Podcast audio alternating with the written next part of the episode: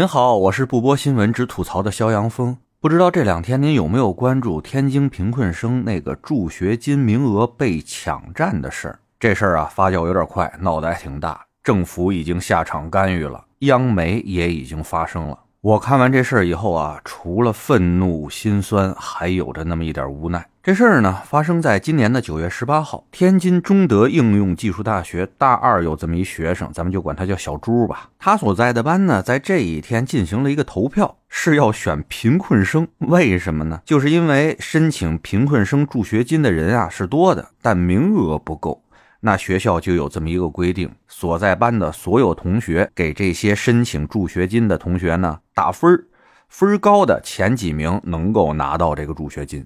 而小朱的情况呢，是四岁那年父亲因车祸去世了，那当妈的呢顿时改嫁了，完全不顾这小朱死活。村里边啊有俩老人看这小孩太可怜了，才四岁，就把他领回家去了。从此啊，这小朱就跟着这两位老人相依为命。那日子虽然苦啊，但好歹有个家。可是啊，这麻绳专挑细处断，厄运专找这苦命的人啊。在小朱十六岁那年，收养他的那爷爷去世了，而那老奶奶呢，也因为身体不好，根本就没有劳动能力。小朱这时候啊，基本上就可以算是个孤儿了。但更悲催的是什么呢？当初他妈抛下他改嫁的时候啊，没有把这户口迁走。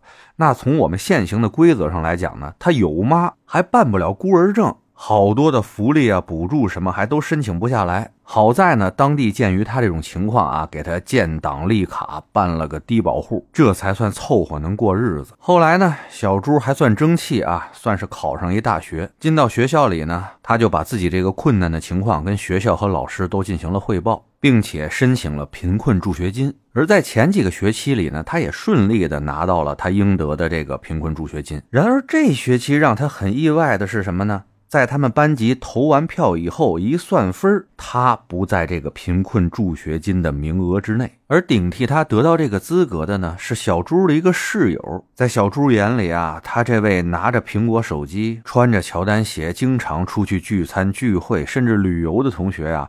真不能算个贫困生啊！于是小朱呢，把自己的疑问在班里跟同学进行了沟通，也向老师呢反映了这个问题。谁想到呢，在老师组织的再次投票中，这小朱的得分啊依然是很低。他实在没有办法了。这一个学期三四千块钱的助学金啊，可能对别人不算什么，但对他来说实在是太重要了。于是呢，他就拍了一条视频发到了网上，对这个事情进行了质疑和控诉。您要是想看这视频啊，您可以上网搜搜看看去。反正我不想再看第二遍了，那真是声声血字字泪啊，看的的确挺让人心酸的。可能也有不少网友跟我的这种感觉是一样的哈。他这条视频发上来以后，发酵的非常的快。学校方面呢，也是为了息事宁人，要求他把这个视频先给删了，答应他呢重新再做调查。而这一调查呀。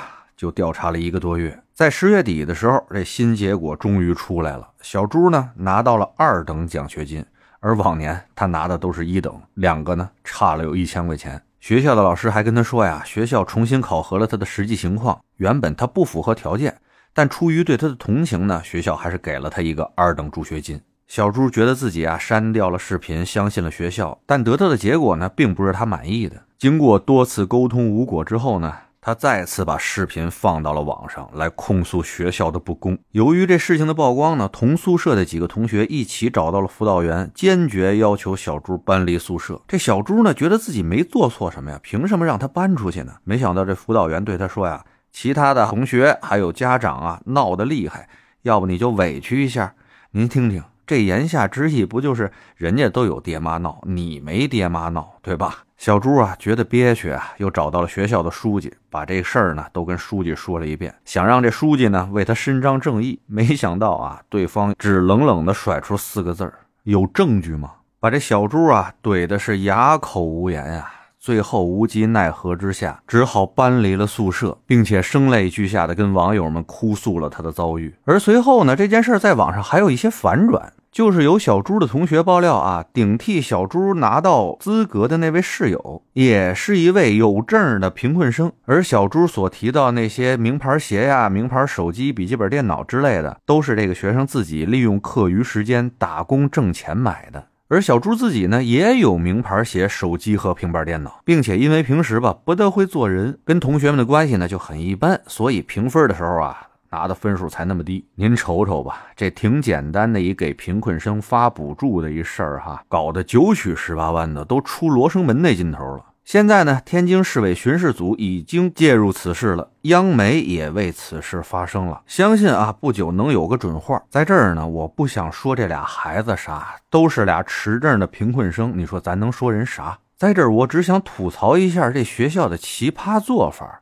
投票选贫困生。这贫困不贫困不是一客观存在吗？是说你评上了你就贫困，你评不上你就脱贫了这么一事儿吗？它不是啊！而且让同学们评什么呢？怎么评呢？让贫困生站在一排在那比惨吗？人家虽然是经济困难，但人家也是有尊严的呀，也是要脸儿的呀。其实早在二零一八年的时候，教育部等六个部门啊，专门下文就对这种情况有严格的要求，尤其在尊重和保护学生隐私方面，禁止让学生当众诉苦、相互比惨。而这涉事学校呢，在助学金的评定当中，依然采取了一种公开评定的方式。这不就让贫困生公开比惨吗？还让其他的学生当场欣赏这贫困生的比惨，这既违反了教育部等部门的相关规定啊，也让大学失去了应有的温度啊！这种不顾贫困生尊严的做法，既对贫困生产生了二次伤害，也很难保证他这评选就是公平公正的呀。说实话啊，以现在的科学技术水平，要甄别这贫困生太简单了。那大数据在那儿摆着呢，不少大学人做的都挺好的。就比如人家南京理工大学，他们呢就用大数据筛选啊。